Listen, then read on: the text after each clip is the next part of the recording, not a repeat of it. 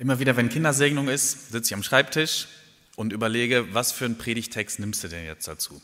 Und dann fällt mir jedes Mal der gleiche Predigtext ein, die gleiche Geschichte, die vielen von euch jetzt vermutlich auch einfällt.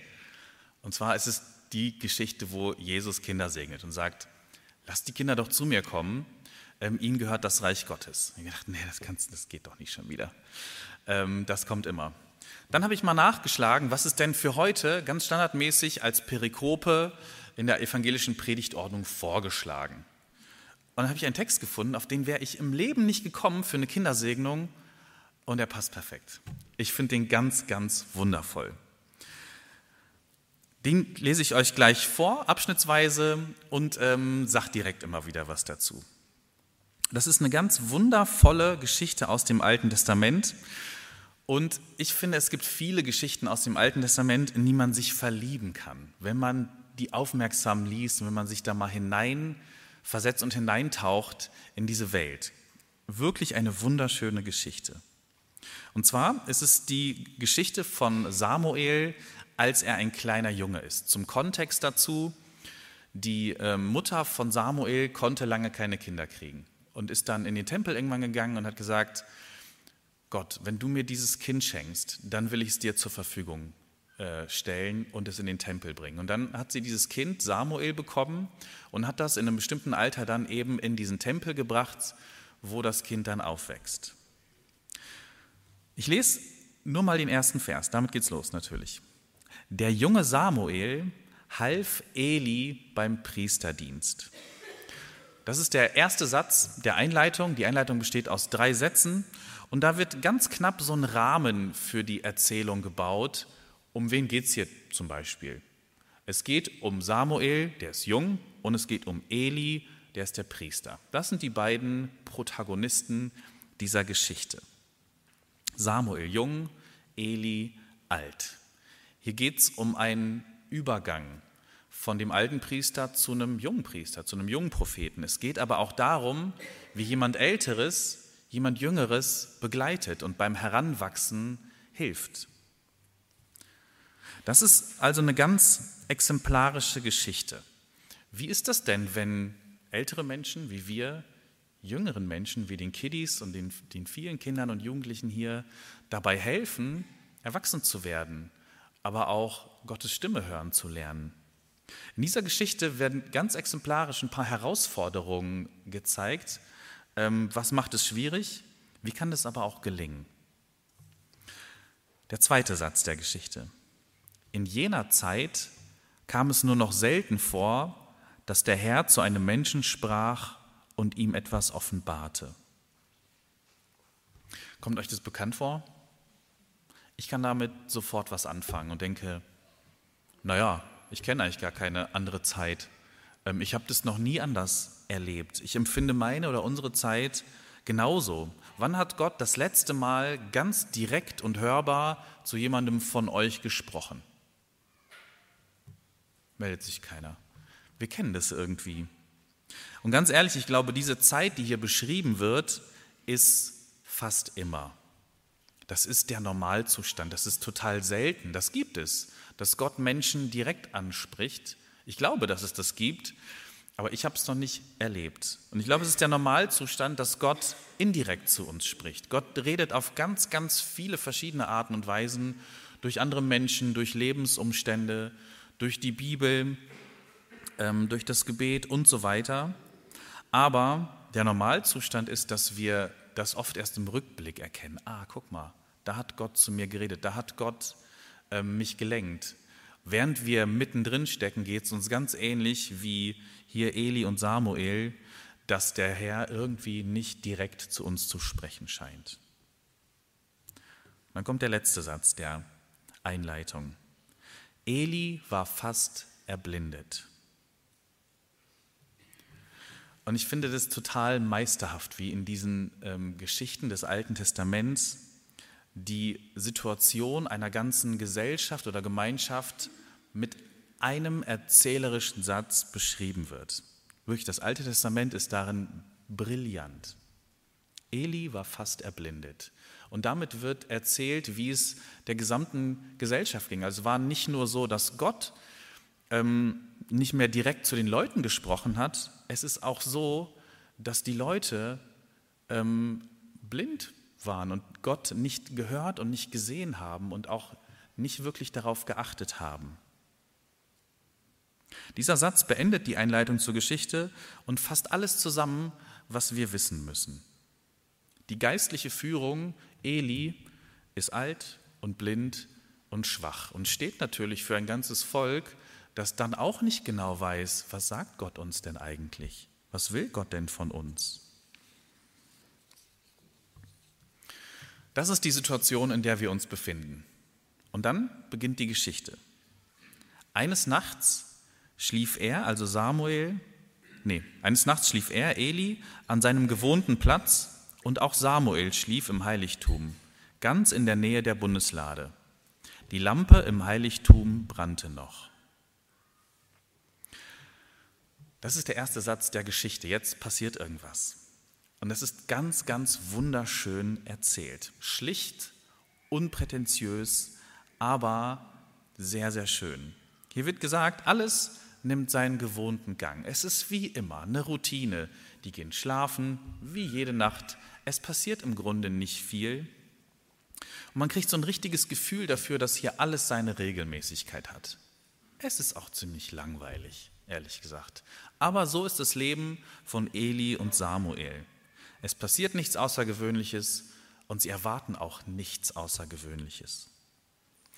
Dann sind hier aber zwei Hinweise eingebaut in diese Geschichte, zwei kleine Hinweise, dass noch nicht alles den Tod der Tradition gestorben ist. Es gibt noch Hoffnung. Die Tür ist noch ein Spalt breit auf. Es gibt noch die Hoffnung, dass vielleicht doch irgendwas Außergewöhnliches passiert. Und die zwei Hinweise sind, erstens, da steht, sie schlafen ganz in der Nähe der Bundeslade. Die bleiben da. Die hätten ja auch sagen können, tagsüber sind wir im Tempel und machen unsere Sachen und richten das alles und sprechen die Gebete und dann gehen wir. Aber hier steht, sie bleiben in der Nähe. Auch nachts schlafen sie in der Nähe der Bundeslade und das drückt so eine kleine Offenheit aus dafür, dass Gott eben da ist. Und der zweite Hinweis ist, die Lampe im Heiligtum brannte noch da brennt noch was, da ist noch nicht alles erloschen, es ist noch nicht alles vorbei. Es gibt die Hoffnung, dass noch was passieren kann. Und tatsächlich, es passiert etwas. Vers 4. Da rief der Herr Samuel. Ja, antwortete der Junge, lief schnell zu Eli und sagte, hier bin ich, du hast mich gerufen. Nein, sagte Eli, ich habe dich nicht gerufen, Geh wieder schlafen. Samuel ging und legte sich wieder hin. Ganz plötzlich, mitten in die Stille, Routine und Langeweile, spricht Gott hinein. Aber niemand kann Gottes Stimme erkennen. Niemand weiß, dass es Gott ist. Dass Samuel es nicht kann, ist ja irgendwie verständlich.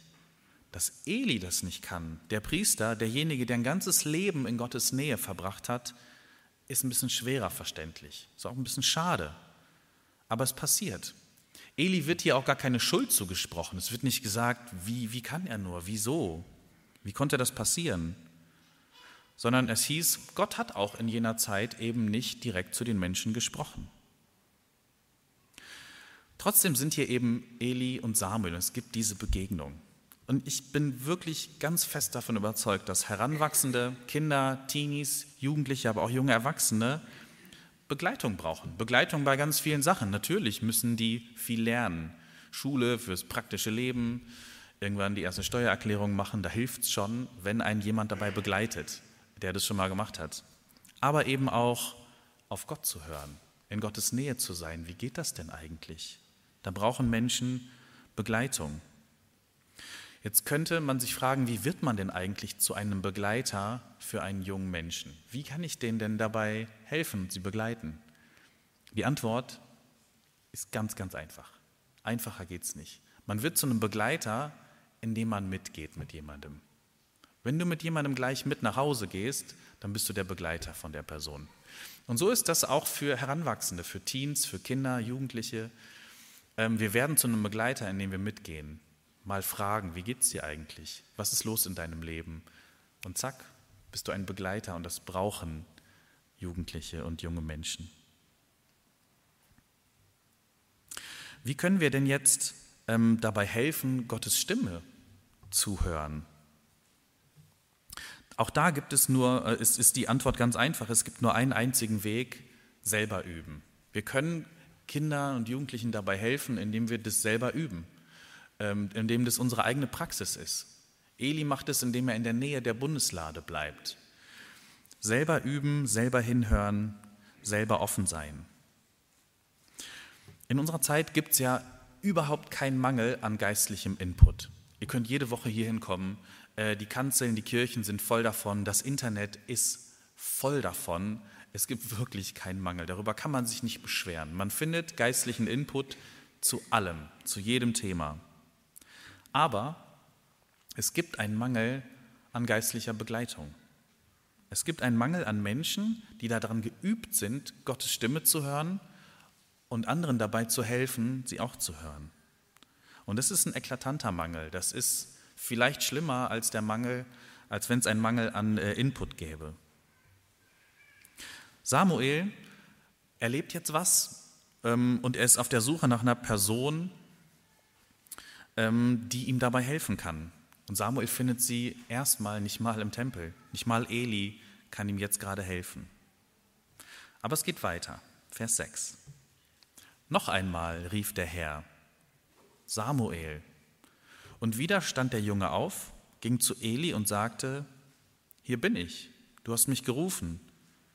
Aber Eli wiederholte, ich habe dich nicht gerufen, mein Junge, geh nur wieder schlafen.